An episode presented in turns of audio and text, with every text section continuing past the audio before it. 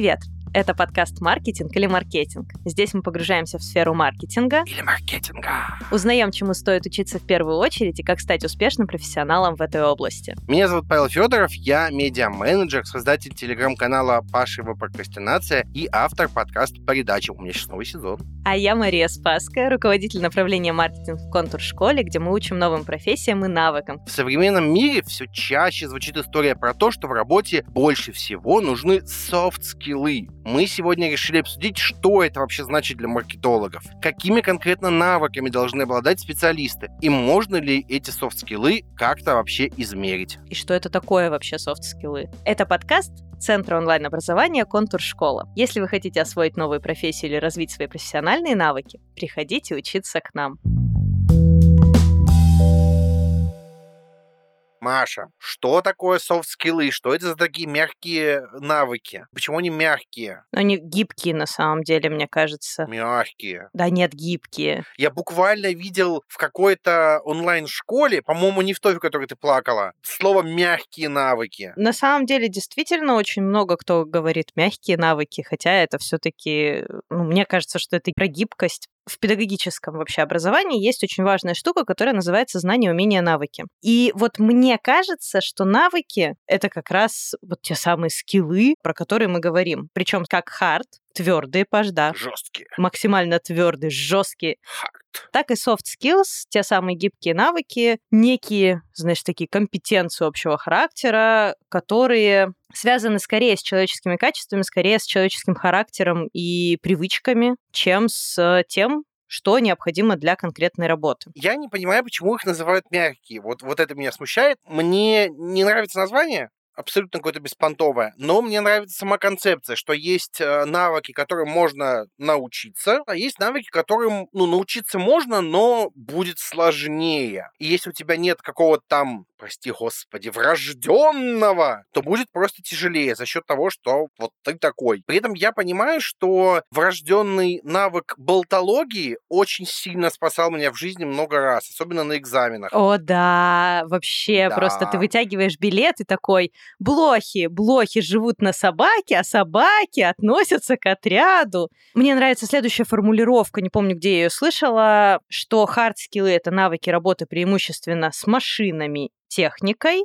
а софт-скиллы — навыки работы с людьми и бумагами. Вот как тебе такая формулировочка? Хрень собачья. Мне кажется, что она просто очень-очень давних времен формулировка. Условно говоря, вот ты начинаешь работать автором. То, как ты складываешь слова в буквы, это вполне себе hard skill. А вот то, как ты идешь опрашивать гостей, как ты строишь свою работу, это soft skill. Там нигде рядом нет ни бумаг, ни машин. Мы с тобой много говорим. Soft скиллы, мягкие скиллы, мягкие навыки. Прям хочется растечься в кресле. Что это вообще за навыки такие, Маша? Ну вот что это такое? Примеры приведи мне. Ну, я бы сказала, что это навыки социально-психологические. Например, эмпатия, Что это такое? Умение понимать другого человека, понимать его чувства. Окей, я слышал, что есть такой soft skill, мягкий навык, как системное мышление. Это что за зверь, как думаешь? Слушай, ну что, системное мышление — это очень... Давай я объясню, раз ты не знаешь. Вот мы и выяснили, И что... вот мы выяснили, что с системным мышлением-то у меня не очень. Да, да, да. Системное мышление это история про то, что человек, ну, что-то происходит у него, и он пытается из этого сразу построить систему. То есть, условно говоря, записываем мы подкаст. Как можно записывать подкаст? Можно, ну, записали подкаст, пошли записали второй раз подкаст, третий раз подкаст, как-то выпустили, что-то там сделали, а можно сразу строить из этого систему, устраивать процессы, придумывать, как это будет работать, все. Хорошо, давай тогда поговорим про soft skills, например, коммуникабельности. Давай, Паша, твой любимый. Коммуникабельность, стрессоустойчивость, э, умение работать в команде. Вот умение работать... Смотри, окей, коммуникабельность, я понимаю, о чем это. Как бы это погано ни звучало, я понимаю, о чем это. Но вот умение работать в команде, это прям вот... Особенно, когда это в вакансиях пишут. Умение работать в команде. А вот не скажи, не скажи. Маша, а ты хоть раз видел хоть одного человека, который приходит и говорит, я не умею работать в команде. Ненавижу всех этих мразей сразу, заранее, заочно. Ну, ты сейчас говоришь о том, что многие люди, в общем-то, сами себе не признаются в том, э, какие у них там сильные или слабые стороны. Но вообще-то я знаю реально очень многих некомандных игроков. Они готовы это признавать. Да нет, конечно. Ну, ну вот. люди, в принципе, не очень любят признавать свои слабые стороны. Причем мне кажется, что это такая очень убыточная концепция и ошибочная позиция. Потому что, ну вот, например, если ты классно, не знаю, дизайнишь что-нибудь, Да, я такой. нужно ли тебе работать в команде все время? Скорее всего, тебе достаточно совсем чуть-чуть развить этот навык, ну, чисто, знаешь, чтобы совсем мразью тебя не считали. И все, и нормально. Маш, есть ли где-нибудь полный список вот всех софт-скиллов? Вот как понять, как тебе чек-лист софт-скиллов, которые существуют? То, чтобы я Мы прям... можем ChatGPT запросить, знаешь. Запросим. Возможно, он составит такой список. Я не припоминаю, чтобы был где-то прям полный исчерпывающий список. И мне кажется, что в принципе, как только мы начинаем думать про социум и про людей, про личности этих людей, мы можем из этого выстраивать постепенно список вот soft skill ов, которые пригодятся тебе в работе. Какие тогда soft skill ы важны в работе маркетолога? Ой, слушай, да какие только не. У меня сейчас, знаешь, тупик и ступор, потому что, на мой взгляд, в первую очередь работа маркетолога — это работа с людьми. Знаешь, есть такой старый стишок «Палач не знает отдыха, но все же, черт возьми, работа-то на воздухе, работа-то с людьми». Так вот, как бы работа маркетолога, работа с людьми. Это значит, что переговоры. А это значит, что переговоры, это значит, что отношение к изменениям положительное, приспособляемость к этим изменениям, адаптация какая-то должна быть. А нужна ли маркетологу эмпатия? Естественно. А зачем? Иначе каким образом ты будешь исследовать целевую аудиторию, прорисовывать ее портреты, думать за эту целевую аудиторию, как она отнесется к тем или иным изменениям в там, твоих рекламных кампаниях или статьях или чем угодно. То есть тебе обязательно необходимо уметь ставить себя на место другого человека, представлять себя другим человеком. А это, знаешь ли, очень сильно коррелирует с эмпатией. И вставать на место другого человека, играть его роль в театре жизни и абсурда. Ты такой сейчас Егор Грыжа, конечно. Как думаешь, можно ли развиваться в профессии, не развивая софт-скиллы? Слушай, мне кажется, что в жизни развиваться невозможно, не развивая soft skill ы. То есть здесь дело даже не только в профессии, а в том, что, в принципе, ты как человек растешь и развиваешься, в том числе за счет прокачки этих самых soft skill ов. Ну, то есть можно, например, остаться в профессии, не развивая навык э, наставничества и менторинга. Например, я сейчас с потолка его взяла. Ну, типа, да, нормально, ты просто не любишь учить других людей, ты как бы туда не лезешь, этот навык не качаешь, все нормально, все в порядке. Я согласен с тем, что да, ты все равно развиваешь какие-то софт-скиллы в течение жизни, но все равно есть скиллы, которые можно не точить и вполне себе успешно работать и жить. Да сто процентов. Например, навык эмпатии переоценен, мне кажется, потому что людям, принимающим решения, очень часто наоборот нужно к чертям отрубать эмпатию, чтобы принимать важные, злые, суровые решения. Я бы здесь сказала очень важную штуку. Здесь снова нативная реклама психотерапии, потому что я вообще-то очень сильно склонна к эмпатии. Мне очень важно, чтобы люди Зря. хорошо себя чувствовали. Но мне кажется, что важно не отрубать к чертям навык эмпатии, а разрешить себе не выбирать вестись на него. То есть, да, я знаю, что вот сейчас то, что я говорю, человеку неприятно, но я понимаю, для чего я это делаю, я выбираю это делать и продолжать следовать этому пути, не потому что я иду на поводу у этого ощущения эмпатии и жалости к человеку, а потому что я совершаю какие-то важные и нужные поступки, пользуясь тем же, например, системным мышлением, понимаешь? Слушай, есть вообще тупой вопрос максимально. Но вот софт-скиллы софт-скиллами, а как ты это измерять-то планируешь вообще? Ну, здравствуй, сегодня твои переговоры на уровне 27, а в прошлый раз были 98, что ты лох. Ну, смотри, если говорить про переговоры, я уже как-то упоминала, что в контур школе есть э, курс по переговорам, где есть прям дебаты, Нативная интеграция. нативная интеграция, Вау. дебаты, которые оценивают отдельные эксперты. А если мы говорим, в принципе, про большие какие-то штуки, измерения, то, ну, допустим, для меня такой штукой является классическая аттестация, когда у тебя есть список навыков, и эти навыки как-то измеряют. А есть более современный способ, в контуре он применяется, применяется часто, это assessment, assessment центр. Что за зверь такой? А вот мы сейчас пригласим Марину Аверину, консультанта по оценке и развитию персонала, и с ней поговорим, что за зверь такой assessment, как измеряются софт-скиллы и зачем они вообще нужны. Да, Марина, здравствуйте. Мы сегодня начали с Машей обсуждать роль soft skill ов в работе маркетологов и наткнулись на такое интересное слово, как assessment. Можете, пожалуйста, рассказать, что это такое и как это страшное слово обычно проходит? Это мероприятие для того, чтобы оценить набор навыков, которые можно посмотреть, пронаблюдать в поведении у, как правило, это у руководителей, либо там, у определенных категорий сотрудников для того, чтобы сделать некий прогноз, будет ли человек успешен на какой-то позиции, либо в каком-то виде деятельности. Да? Потому что работодателю всегда хочется относительно каких-то гарантий для того, чтобы понимать, он вообще того человека, туда ли ставит, и если возможно на каких-то этапах, ну, за определенную сумму денег этот прогноз получить, анализ, этим пользуются. Есть разные способы, но вот Assessment Center один из них. Марин, а скажите, пожалуйста, аттестация, страшное слово из советской действительности, совсем не похоже на ассессмент? А, нет, аттестация юридически другая процедура. После нее могут сделать некие действия в отношении вас, работодателя, да, не знаю, там, перевести вас на другой уровень или что-то еще. Ассессмент-центр не предполагает юридически никаких последствий для его участников, то есть по результатам ассессмент-центра вас не имеют права уволить или понизить, и всегда это говорят.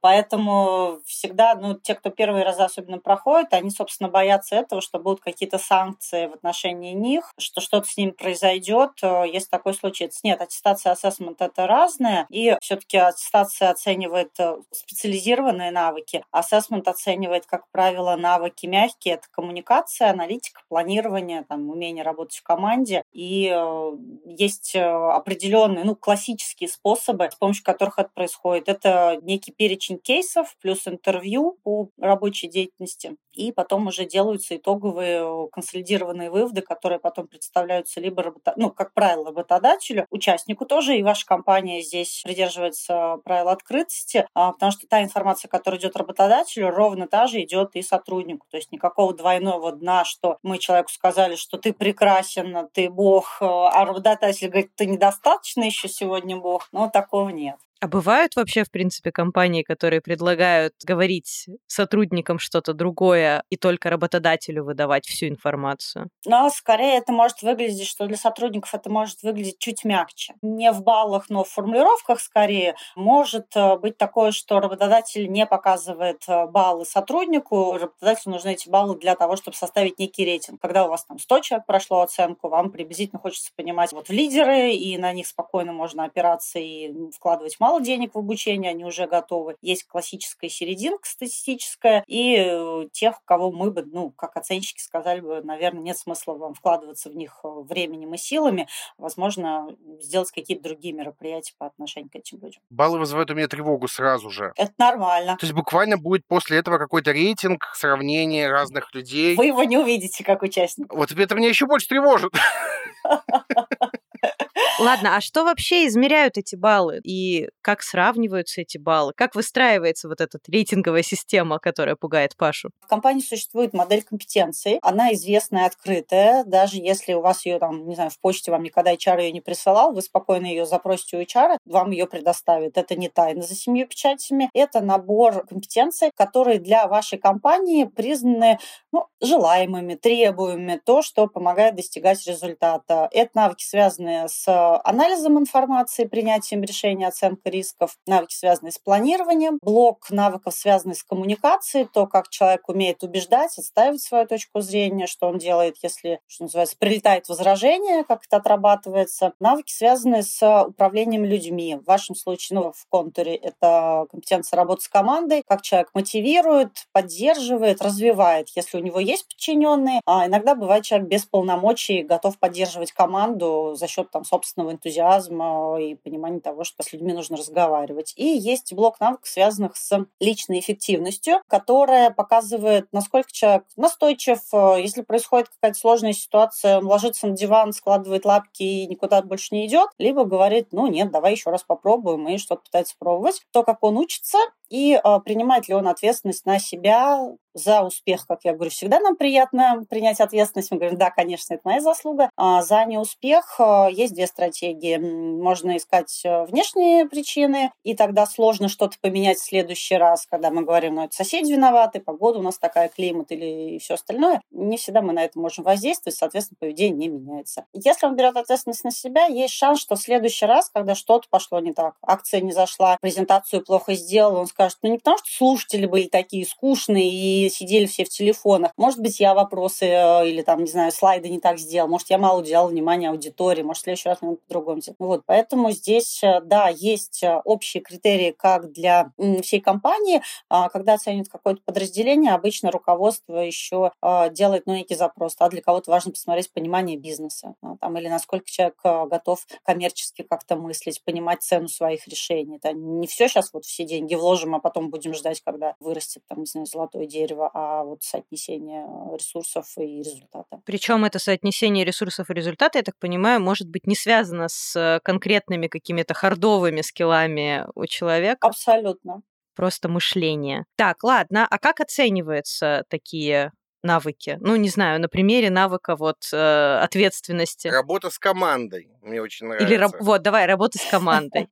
В разных компаниях э, есть разные цифры, но сутево, если не, не придираться там к арабским, римским и всем остальным, половинкам и четвертинкам, а, сутево, наверное, можно сделать так. Навык никак не проявляется, человек не умеет это делать. Не знаю, не умеет выступать, забивается в угол комнаты и говорит, нет, нет, нет, что, я сейчас упаду в обморок, ему несут на шатыре, в общем правильно делают. Следующий уровень, когда навыка достаточно для того, чтобы справляться в знакомых ситуациях. То есть, если это своя команда, он спокойно проведет совещание, планерку, какую-то встречу, будет там успешно, все будет понятно, люди его поймут, он сможет ответить на вопросы. Следующий уровень навыков демонстрируется в сложных ситуациях, когда перед вами новый коллектив, либо большой коллектив, либо совершенно незнакомые люди, они вообще ничего не понимают в вашей теме, и вам нужно удерживать их внимание, отвечать на их вопросы, э, каким-то образом проводить с ними, ну, скажем так, общественную беседу. Соответственно, между ними есть градации, вот те самые баллы, которых так боится Павел, они нужны, собственно, самому участнику для того, чтобы в следующий раз смочь посмотреть динамику, ну, если там два года прошло, человек что-то прокачал, поменялось, не поменялось. А работодателю это нужно для того, чтобы тоже посмотреть динамику и понимать, ну, здесь вот немножко, может быть, практично или цинично скажу, на каком этапе, в кого сколько вкладывать, с какой скоростью будет отдача.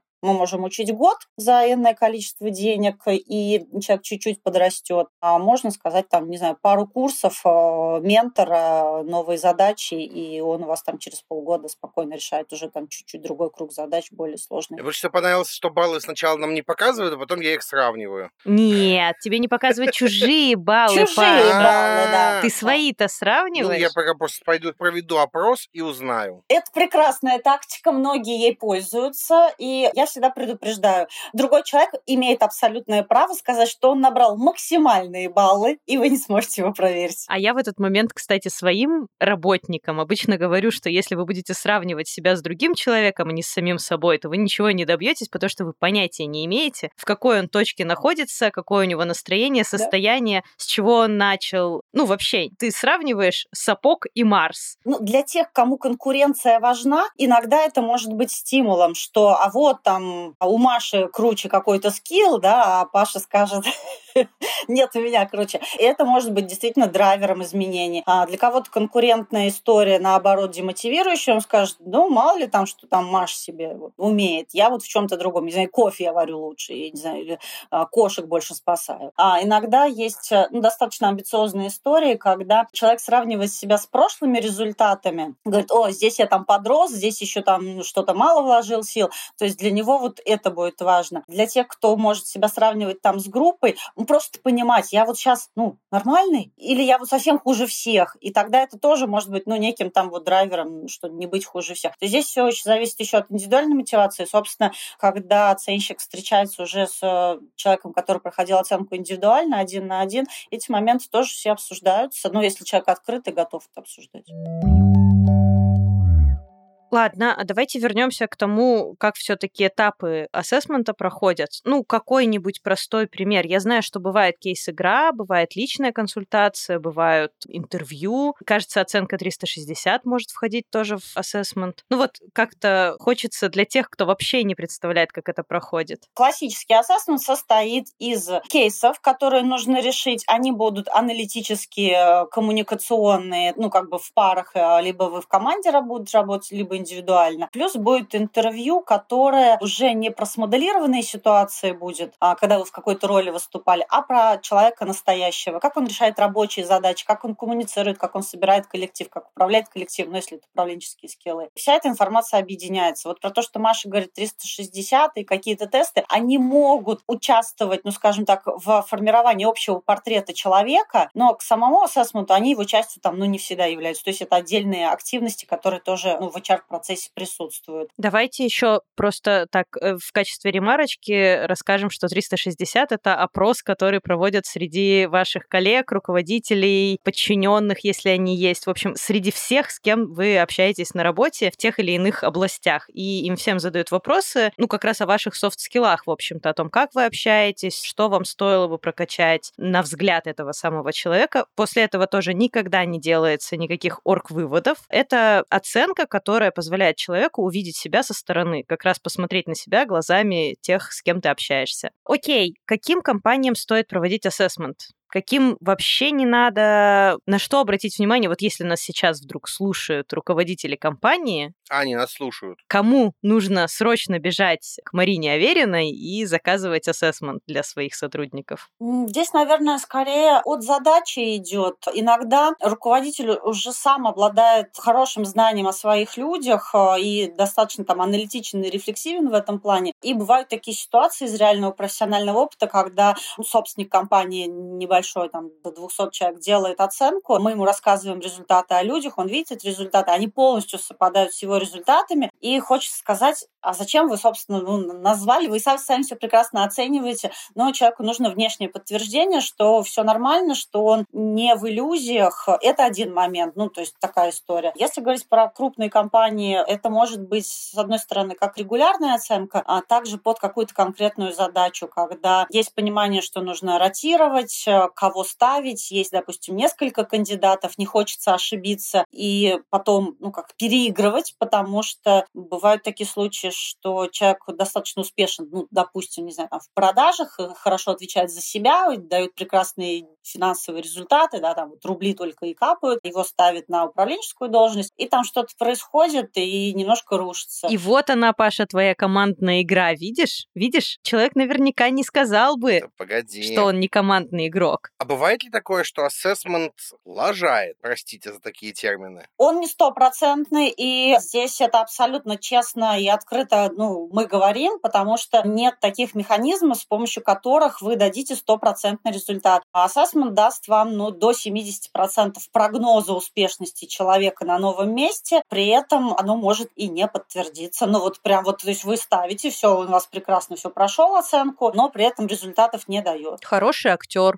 Если у человека есть определенный уровень, он мог что называется, подсобраться и продемонстрировать, то есть прожить этот день вот на 200%, а в течение рабочих задач, ну, не знаю, там на 70% включаться по каким-то своим причинам. Есть такое, это признается, это не скрывается, но это может там также сказаться и самому человеку, также и работодателю, что в важных для человека ситуациях он мобилизуется и дает отличный результат, когда это становится рутиной, наверное, от него 200% каждый день ждать не надо. Интересно, а если люди начинают отвечать, ну, дурашливо, можно ли сделать выводы из их ответов? Потому что вот Паша, например, очень любит на мои подобные кейсы и вопросы отвечать, замечательно предогенерируя что-нибудь. Например, когда я предлагала ему решить проблему уволившегося директора по маркетингу, он сказал, что на эти деньги он наймет обезьяну, потому что такой директор по маркетингу ему не нужен, а обезьяна умница и обязательно справится. Это может быть одна из версий, но тогда копайте дальше. А какие еще решения он готов вам предложить? Обычно стараются тогда оценщики вернуть человека в серьезную ситуацию, потому что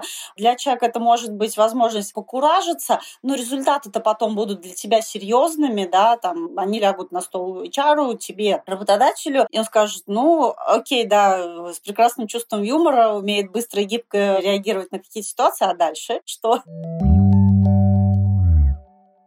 Окей, не все компании могут себе, наверное, позволить ассессмент. Мне кажется, это все-таки довольно недешевое мероприятие. Недешевое, да. А как человеку самостоятельно можно попробовать измерить свои софт-скиллы, на что опираться, какие софт-скиллы вообще, в принципе, выбрать для измерения? Может ли человек, маркетолог, начинающий или продолжающий, самостоятельно как-то оценить или попросить кого-то помочь в оценке? Может. Это прилетит ему иногда даже тогда, где он не ожидает, когда что что-то он сделает, э, ему там либо коллеги, либо босс. Ну, то есть внешняя сторона даст быстро обратную связь, что, не знаю, там, это неправильно, у нас так не делается, или вот то решение, которое ты принял, оно вот совершенно такие имело последствия. И человек может сказать, ну да, наверное, может быть, там, знаю, я погорячился, или не так провел переговоры, или какие-то моменты не учел. Если это все осмысляется, наверное, в следующий раз он попытается сделать чуть иначе. Не категорически, может быть, иначе, но чуть-чуть. И есть люди, которые, ну вот такой был реальный пример, это был была, тоже была ваша компания, это было направление разработки. Ой, с ними тяжко, мне кажется, должно быть. Интересно, очень-очень интересно устроена голова и коммуникация. У них свои тараканы, да? Они очень интересные и прекрасные. Вот с исследовательской точки зрения.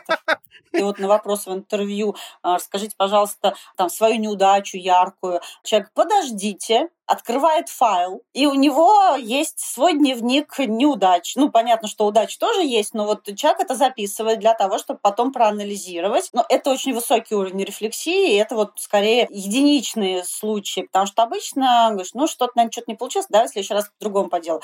Это если есть такой ориентир. А если там, я не знаю, проходить все эти бесконечные тесты в интернете, я сейчас не про те, которые какая-то пицца, а про те там, типа... Тут из феечек Винкс. Это твой любимый. Э, как у тебя развит навык коммуникации, хорошо ли прокачано, не знаю, чувство ответственности за дела, что-то такое. Есть ли смысл вообще их проходить именно в рамках измерения? Можно попробовать в плане того, что хуже не будет, по крайней мере, вы поймете, что предполагается, вот что ожидается в коммуникации, да, там, как выглядит ответственность, потому что, ну, ну я же, ну, не знаю, четко, понятно изъясняюсь, люди на меня не кидаются, понимают, что я хочу сказать, ну, ну и, наверное, этого достаточно. Классный навык коммуникации, они же не убегают от меня, что не так-то? Да, да, да, что не так, почему они меня не слышат? Но при этом сам человек не всегда может увидеть какие-то нюансы, то есть он говорит, ну, я сказал же аргументы, сказал, но каким тоном это сказал? Он сказал не знаю, тихим голосом, невнятно, глядя в сторону, мимо человека. Либо сказал это там так напористо, что человек это воспринял скорее как угрозу, а не как то, что человек заинтересован в вопросе. А эти нюансы, они подсвечиваются внешней стороной, а человек этого может просто не увидеть, говорит, я всегда так разговариваю, да, что какие вопросы могут быть. Ну, мне кажется, что получается, что чтобы человек измерил свои софт-скиллы без ассессмента, ему нужно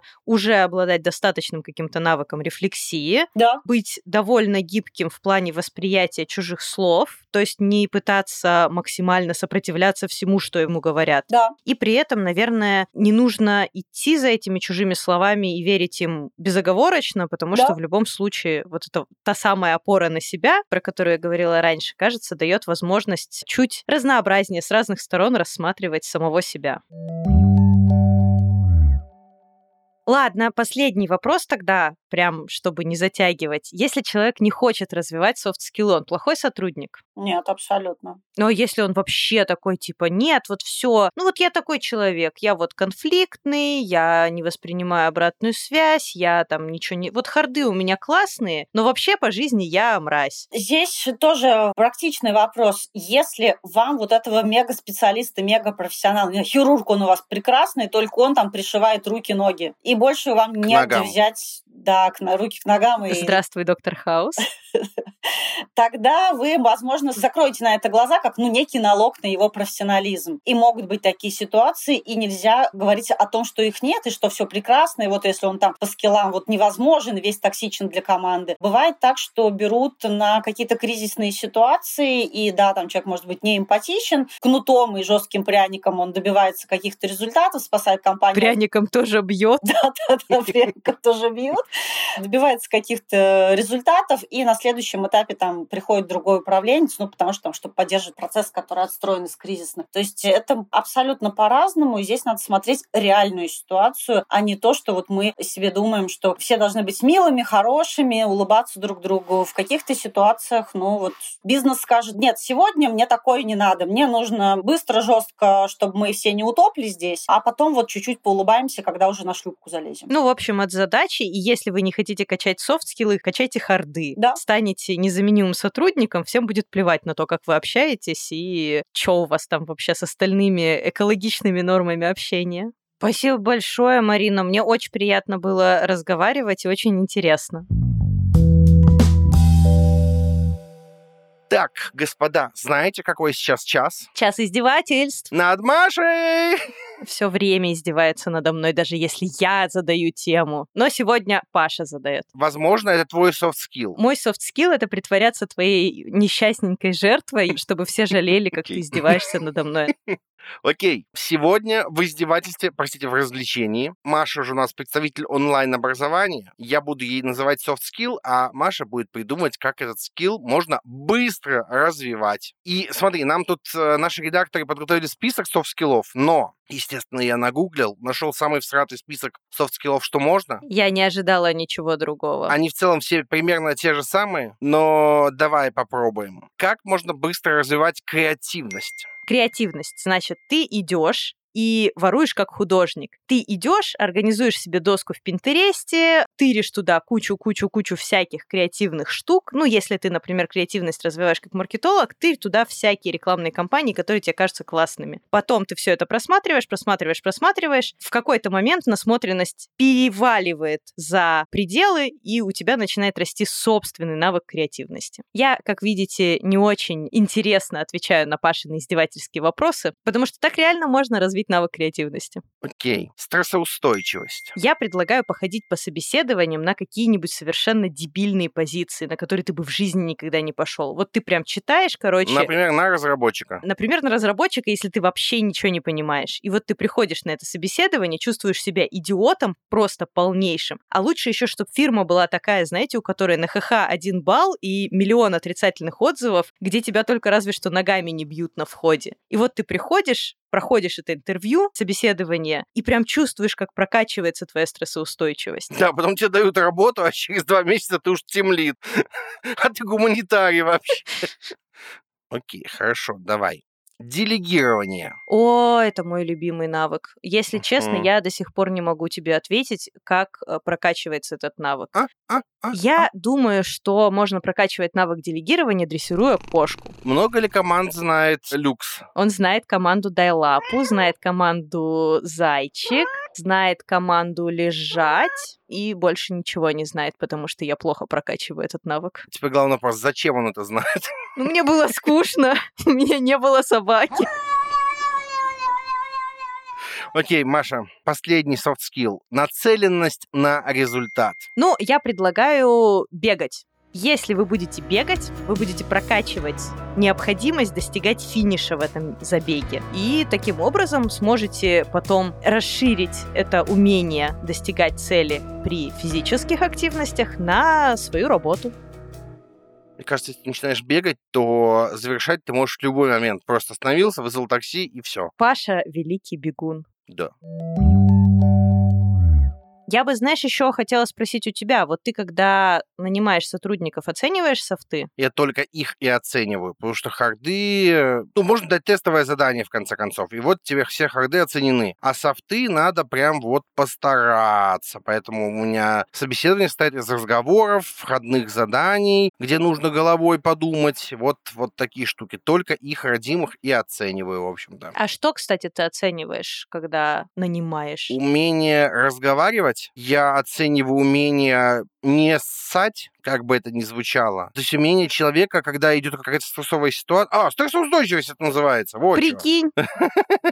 Ну, то есть умение человека послушать. То есть у нас какой-то этап собеседования, все равно приходит много народу. Я человека предупреждаю, все равно смотрю, как происходит. И у меня было вот буквально недавно на собесах, когда приходит много народу, два кандидата очень хороших прям посыпались. И я такой, вау. Ну, это как раз то, про что говорила Марина, что у некоторых людей навык развит более камерной обстановке. А как только людей становится слишком много, люди становятся слишком важны, ты начинаешь сыпаться. Ну, просто потому, что еще не дорос навык до вот этой точки. Я тоже оцениваю в основном софт-скиллы, потому что мне кажется, что на самом деле харды прокачать легче, как бы это ни звучало. Да. Мне кажется, что... Харды прокачать понятнее. Понятнее как, да. В конце концов, есть контур-школа. Да, мне тоже кажется, что любые харды прокачать легко и просто, если ты просто вкладываешь туда усилия. Как качать софты, да, повторениями, но при этом у тебя в любом случае для того, чтобы эти самые софты прокачивать, нужно, чтобы был навык рефлексии, чтобы ты сам относился к этому миру как-то, ну, с интересом, чтобы ты предполагал, что, в принципе, ты можешь поменяться, что ты не высечен в камне, знаешь, и скрепы сильнее тебя. Вот. Я как раз, когда нанимаю сотрудников, тоже оцениваю вот эту гибкость. Собственно, навыки почему гибкие? Потому что для того, чтобы их развивать, ты сам должен быть немножечко гибче и мягче. Маша, какой все-таки skill самый важный для маркетолога, по-твоему?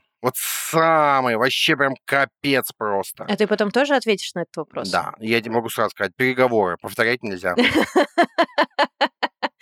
Но я, кстати, не согласна, что переговоры прям самый важный, самый-самый ну, важный. Ну, правильно, тебе повторять-то нельзя, естественно, ты не согласна. Я бы сказала, что аналитическое мышление, умение анализировать рынок, умение анализировать целевую аудиторию, умение анализировать, чего вообще хочет от тебя твоя целевая аудитория, анализировать те же рекламные кампании конкурентов. Ну и, в принципе, анализировать цели, задачи и подгонять под них какую-то базу. Это самый, пожалуй, важный навык для маркетолога. А я считаю, что переговоры. И ты меня не переубедишь. Это потому что ты не гибкий, Паша, но мягкий.